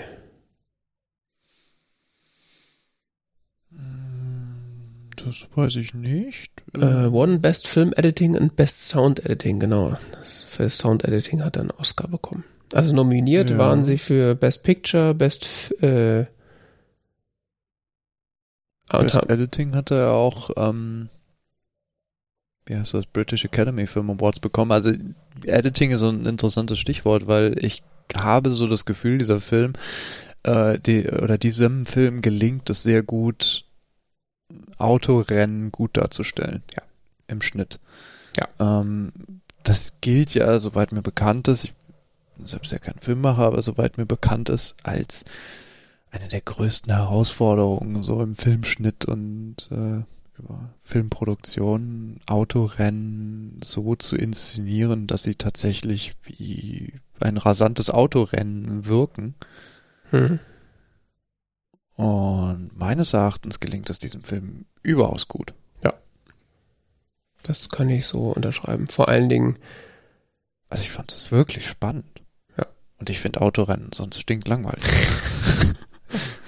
das will was heißen. ja, also ich fand vor allen Dingen den, die, ähm, so die Schnitte zwischen einmal Außenansicht auf das Auto, Innenansicht des Autos und vor allen Dingen das, ähm, wenn die Kamera, äh, dann der Wechsel von äh, so Ka Kamera zeigt das Gesicht des Fahrers. Mhm. Das fand ich immer extrem gelungen und also man kann ja über Christian Bale sagen, was man will, aber was der sich da abactet, alleine in seiner Mimik, während er Auto fährt, Ja. das ist schon echt krass. Also es gibt da manchmal so Szenen, wo, wo, wo er aussieht, als würde ihm gleich der Kopf platzen, weil er sich so anstrengt Ja. beim Autofahren und ich glaube, ihm pl- platzt da auch wirklich fast der Kopf. Also das ist unglaublich, was da an, an Äderchen in seinen Augen und Gesicht plötzlich da pulsieren und er da irgendwie, als ob er das Auto mit Kraft seiner Gedanken über die Straße bewegen muss. Das ist teilweise echt schon. Und ähm, weil auch du eben referiert hast, dass der Film Preise bekommen hat im Bereich Sound. Ne? Es Mhm. ist ja auch gerade so die Tonkulisse jetzt nicht mal nur die Musik, sondern auch so die gesamte Tonkulisse drumherum äh, gibt dem, soweit ich mich erinnere, auch eine enorme Atmosphäre. Ja. Gerade so, äh, wie man, äh, glaube ich, so Sounds von Motoren aufnimmt und dann in die Inszenierung einfließen lässt. Ich meine, die sind ja nicht die Rennen so gefahren und dann stand einer mit dem Mikro nebendran. So Doch. funktioniert es ja nicht, äh, sondern du musst es halt irgendwie hinkriegen, das zu schneiden und zu verbinden und sonst was und das ist, gelingt ihnen also wirklich phänomenal gut. Ja, vor allen Dingen, weil man ja auch oft genug den Drehzahlmesser sieht und das dann halt dann äh, also quasi noch auch bildlich gezeigt bekommt, dass jetzt ja, da also äh, dieses, dieses, die, diese Vermittlung dieses Gefühls, weißt du, was ja auch immer wieder thematisiert wird im Film, dieses, dieses besondere Gefühl, was angeblich entsteht, wenn eben das Auto eine bestimmte Geschwindigkeit erreicht und nur noch die Landschaft herbeirauscht und so, das, das, ähm, das äh, schafft der Film ja. die berühmten 7000 RPM. Ja, gut. 7000 Umdrehungen. Ich glaube, mein Auto würde auseinanderfallen. Gut, das ist halt auch äh, ein bisschen anderer Motor da drin. Ein paar Zylinder mehr. natürlich. Schon klar. Ja, und auch für so, ich sag mal jetzt so Autonarren, die so die, die Liebe zu, für so V8-Motorgeräusche haben, da ist der Film auf jeden Fall auch äh, durchaus empfehlenswert. Ich, also ich kann, auch wenn ich sowas nicht fahren wollen würde und in Zeiten von, äh, von äh, anstehender Elektromobilität ich das auch eigentlich nicht mehr irgendwie interessant finde.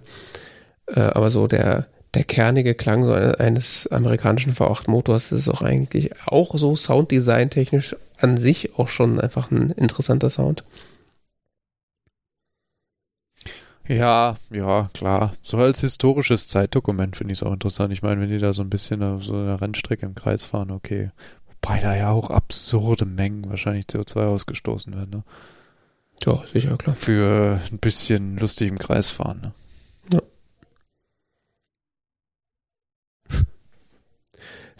das, das war mir so äh, tatsächlich so, wenn ich so über Le Mans nachgedacht habe, eigentlich nie so klar, aber die fahren ja wirklich 24 Stunden teilweise mitten, ja, ja, aber mitten durch dieses Dorf. Also da würde ich als Anwohner wahnsinnig werden. so, du willst da eigentlich nur schlafen und dann hast du so, so nachts um vier, so, warum? Warum? Äh, ist ja nur ein Tag das Jahr, ne?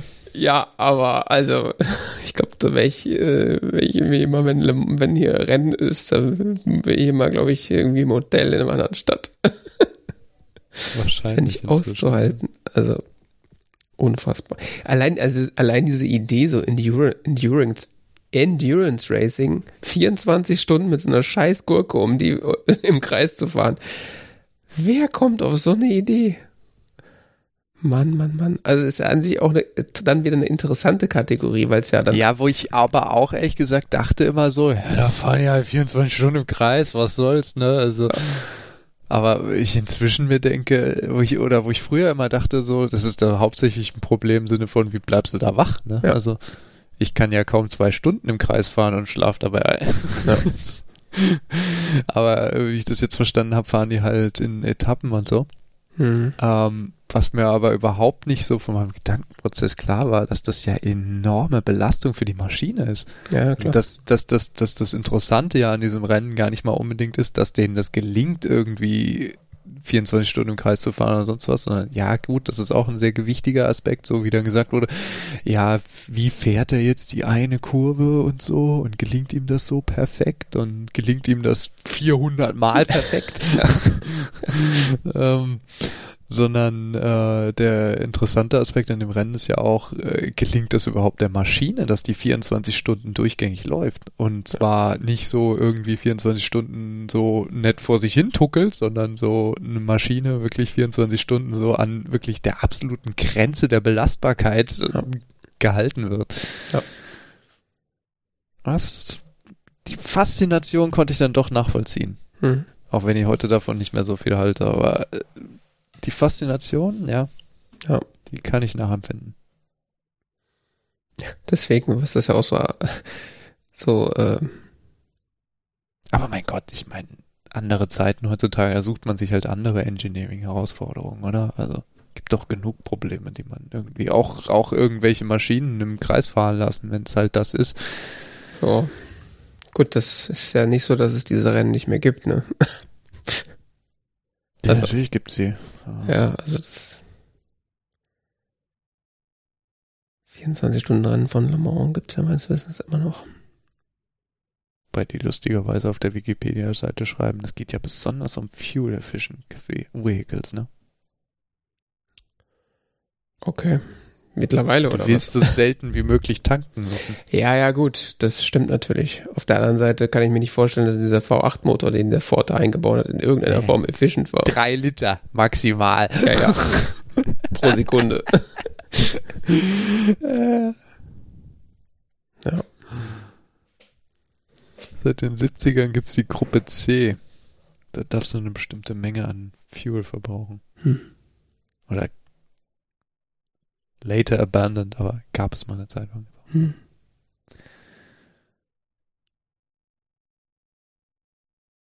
Ja. Autorennen. Ja, lustiger Film auf jeden Fall. Naja, auf jeden Fall. Die zweieinhalb Stunden gingen relativ schnell vorbei, Mhm. muss ich sagen.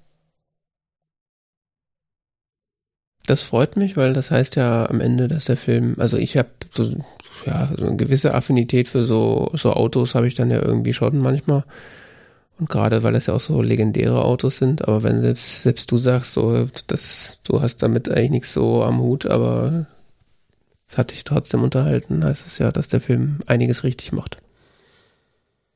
Stand auch irgendwo in den, ähm, in der Reception, ähm, im Reception-Teil der ähm, in der Wikipedia, dass der Film halt es schafft für Renn-Afficionados halt ähm, so ein gutes, äh, guter Film zu sein, aber auch für Leute, die damit nichts anfangen können, dass sie da irgendwie äh, genug Human Drama halt haben, dass das äh, ein interessanter Äh, Film ist. Er hat mich überrascht, also besser als ich gedacht hätte. Tja. Ja. Kann man machen, ne? Ja, und also ich kann es kaum glauben, aber wir reden heute nochmal über was, was wir beide geschaut haben. Nämlich Ja, äh, äh, IT Crowd. Äh, Staffel 1, Folge 2 und 3.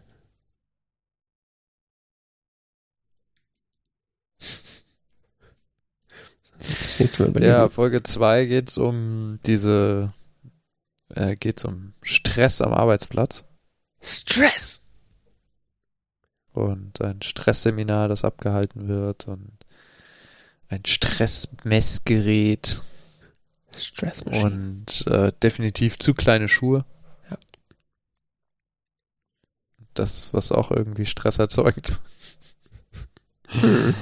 Und in der dritten Folge geht's um, ja, wie soll man sagen, Dating.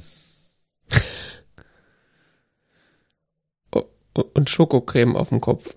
Schokocreme auf dem Gesicht, die definitiv kein Shit ist, ähm, sondern definitiv Schokocreme. It's not shit, it's not shit. Wir wissen es bis zum Ende nicht so genau. Ähm, und äh, andere Probleme beim Dating. Wie zum Beispiel, dass man vortäuscht, man hätte Ahnung von klassischer Musik und das kann dann doch äh, schiefgehen in bestimmten Situationen. I hate to generalize, but all women want bastards.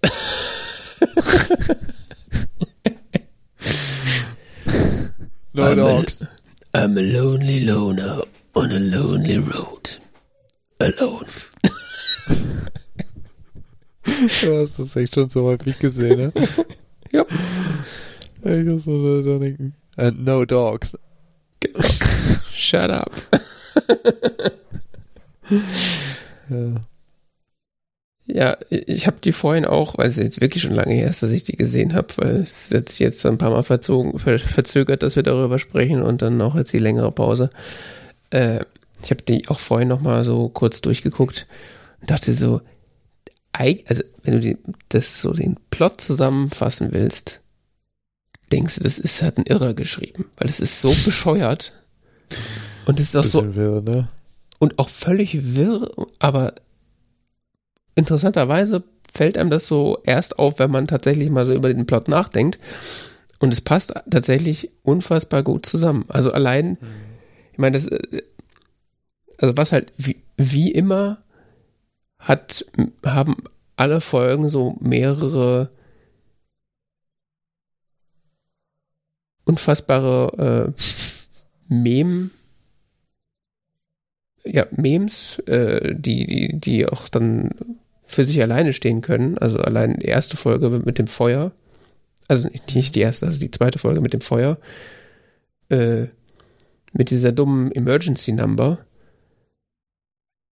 Das, das, das ist so absurd und bescheuert, aber es ist so einzigartig, dass es halt, äh, keine Ahnung, kannst du heute irgendwo wahrscheinlich der Fußgängerzone, oh, 818, 999, 8819, da fangen wahrscheinlich alle an mitzusingen oder so, ich weiß es nicht. Bestimmt. Ja, so kommt alle. mir das vor. Ja, in richtigen Kreisen, also bei uns auf der Arbeit oder so. So. ja, okay, ja. Das ist einfach unfassbar, wie, wie dicht diese, Se- diese Folgen geschrieben sind. Und also in jeder, es gibt einen Szenenwechsel und du hast wieder irgendwas so, äh, was so, was so völlig ikonisch ist. Also das, du hast die, äh, die, die, dieses, diese Emergency Number, du hast das mit dem, mit dem Feuer so, oh, Feuer, Feuerlöscher made in Britain. Oder dass Moss eine E-Mail schreibt. Four, five, I mean fire.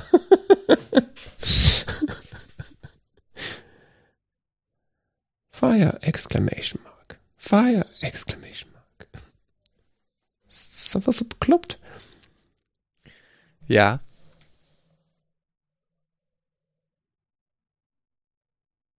Ja.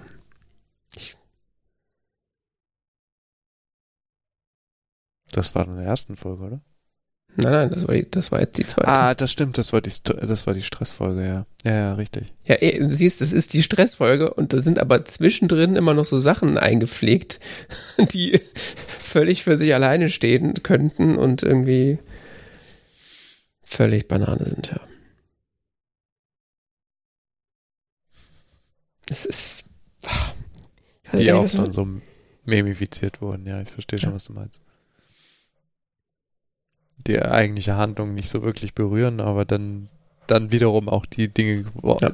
die dann auch so ein bisschen zu den Memes geworden sind aus dieser Serie. Also die, die eigentliche Handlung ist am Ende sowieso völlig Wurst und egal und was auch immer. Aber die, aber das, was halt zwischendrin passiert, ist so Comedy Gold und wie du halt sagst, da haben sich halt Memes draus entwickelt. Das, dieses It's Ja, not, ja gerade so dieses Fire Exclamation Mark und so. Oder dann in der nächsten Folge mit It's not shit, it's not shit. das ist auch irgendwie mittlerweile, wenn, wenn ich irgendwie so Schokoladeflecken ich mich überhaupt nicht irgendwie dran erinnern, ehrlich gesagt. Echt? Es ist mittlerweile so Standardsatz von mir, wenn ich irgendwo Schokoladenflecken, also it's not shit, it's not shit. Echt? Ja. Nee, kann ich mich gar nicht dran erinnern.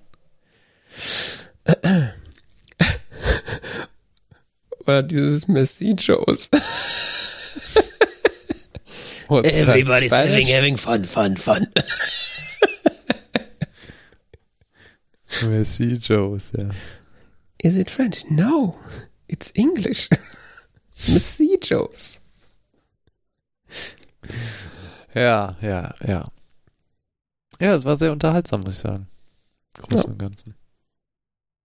Kann Auch wenn die Handlung völlig Bananas ist, ja.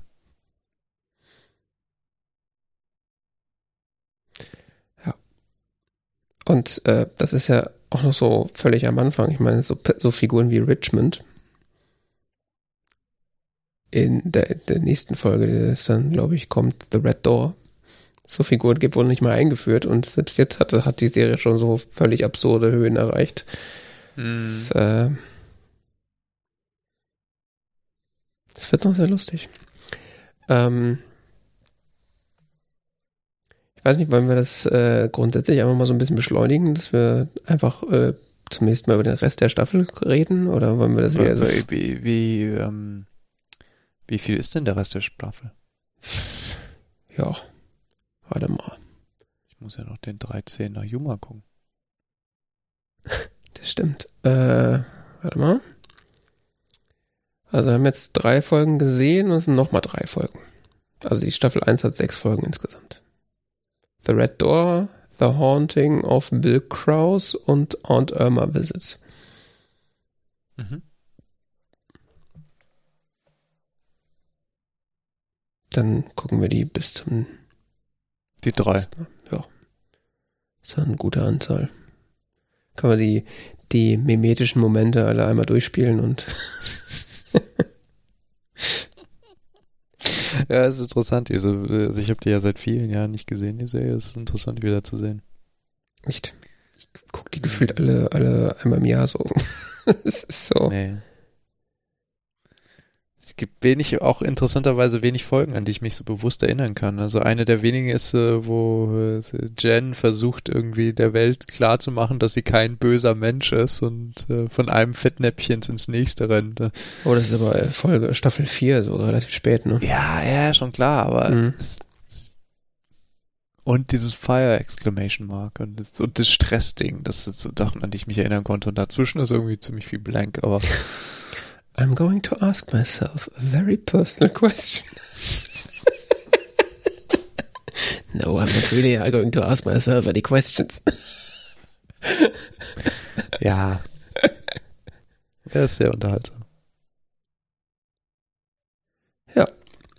Ich, äh, also wer das noch nicht irgendwie mitbekommen hat, das, äh, wo habt ihr die letzten 20 Jahre gelebt? Was ist los mit euch? Und äh, aber grundsätzlich kann man das sehr gut gucken, auch heute noch. Also ist manchmal ein bisschen problematisch, äh, da merkt man, dass, Fol- dass es schon ein bisschen älter ist, aber Mm. ähm, so grundsätzlich schon noch sehr, sehr, sehr, sehr lustig und halt sehr, sehr dicht geschrieben. Also Ja, auf jeden Fall. nach so einer Folge hat man das Gefühl, man wacht aus so einem epilept epileptischen Anfall auf, weil es einfach so mindblowing ist manchmal. Man kann die auch mal unterbrechen, also ist auch völlig irrelevant. Das stimmt, ja. Guckt so ein bisschen was in der Folge, dann guckt mal irgendwie eine Woche später weiter, ist eh egal, die Handlung ist sowieso so wirres.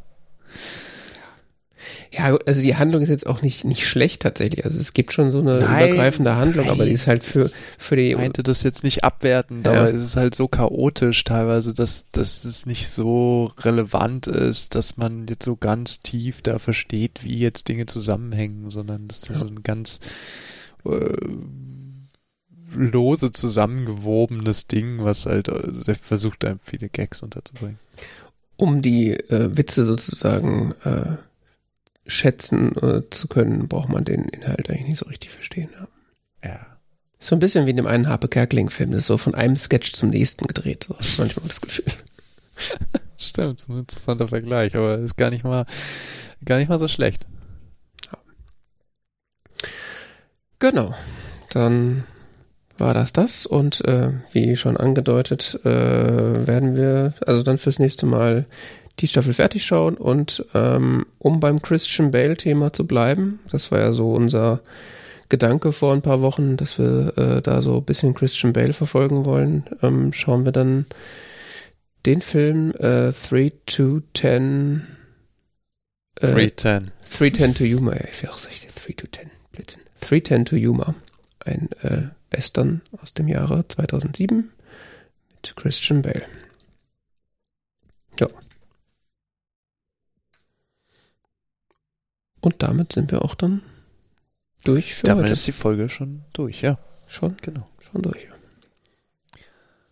Oh, vielen Dank für die Aufmerksamkeit. Äh, Kommentare, Anmerkungen zur Sendung gerne auf dzeit.org oder wegen mir auch auf äh, Twitter. Ähm, Feedback auf iTunes oder Bewertungen auf iTunes sind auch äh, schön. Und das war dann die Folge 100. 96. 196. Okay. Bis dann. Bis dann.